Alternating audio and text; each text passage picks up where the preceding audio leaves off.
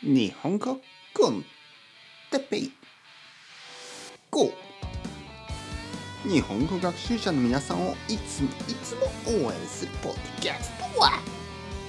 今日は僕にとってのポッドキャストについて。はいはいはいおはようございます。日本語コンテッペイ。GO の時間ですね。あの僕にとってのポッドキャスト。まあ皆さんにとってのポッドキャスト皆さんにとってもの日本語コンテッペイは、えー、どういうものでしょうか？あの日常的なもの、ね、毎日のもの。毎日の元気になるもの。毎日何かこうインスピレーションをもらうもの、ね、なんかこうありますか？楽しい楽しいから聞く、ねえー、考えさせられるから聞く、えー、もうなんとなく聞く。どうでもいいけどルーティンになってるから聞く、ね、そろそろやめたいけどルーティンになってるからやめられない、ね、まあまあ。いろいろあるでしょ。いろんなね。あのまあルーティンになってるからやめられない。これあのいいことですよね。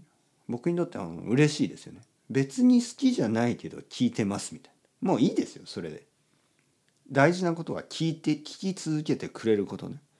あの聞き続ければ必ずあのまあもちろん日本語は良くなる、ね、もうそれだけでも十分ですよ。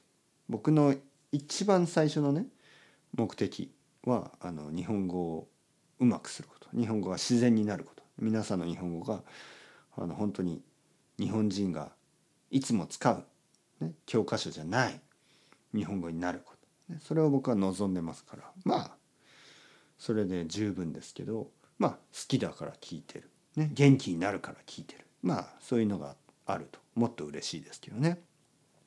じゃあ僕にとっての日本語コンテッペイポッドキャストはどういうかというどういうことかというと同じですよね。今言った皆さんにとっての理由と同じなんですね。毎日やってる。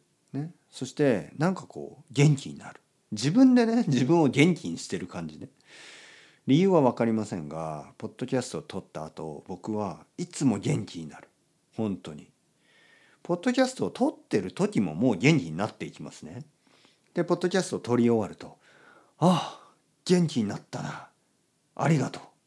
俺ありがとう。日本語コンテッペそんな感じポッドキャストを撮る前はいつもちょっと眠かったりいつもちょっと疲れていたりやる気がなかったりするけど「日本語コンテッペとか言って「GO!」とか「SLEEP!」とかいろいろ言ってる時にもうどんどんどんどん元気になってくるんですね。だから多分ねジムとかもそんな感じでしょ？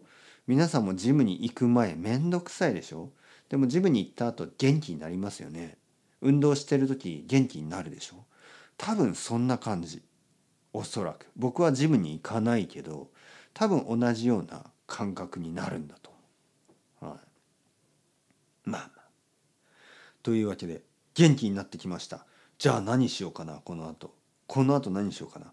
元気があれば何でもできるんですね。元気があれば何でもできる。だからまずは僕はいつもポッドキャストを撮ってその後に何かをします。皆さんも同じようにポッドキャストを聞いてその後何かをしてください。もっとたくさんポッドキャスト聞いてもいいですよ。あの JLPT の勉強してもいい。何をしてもいいです。だけど毎日朝最初はポッドキャストを聞いてやる気になって何かをする。そういうルーティン。悪くないですよね。今日も聞いてもらってありがとうございました。今日も聞いてくれてありがとうございます明日も聞いてくださいね。毎日毎日。それでは、チャオチャオ。 Hasta luego。またね、またね。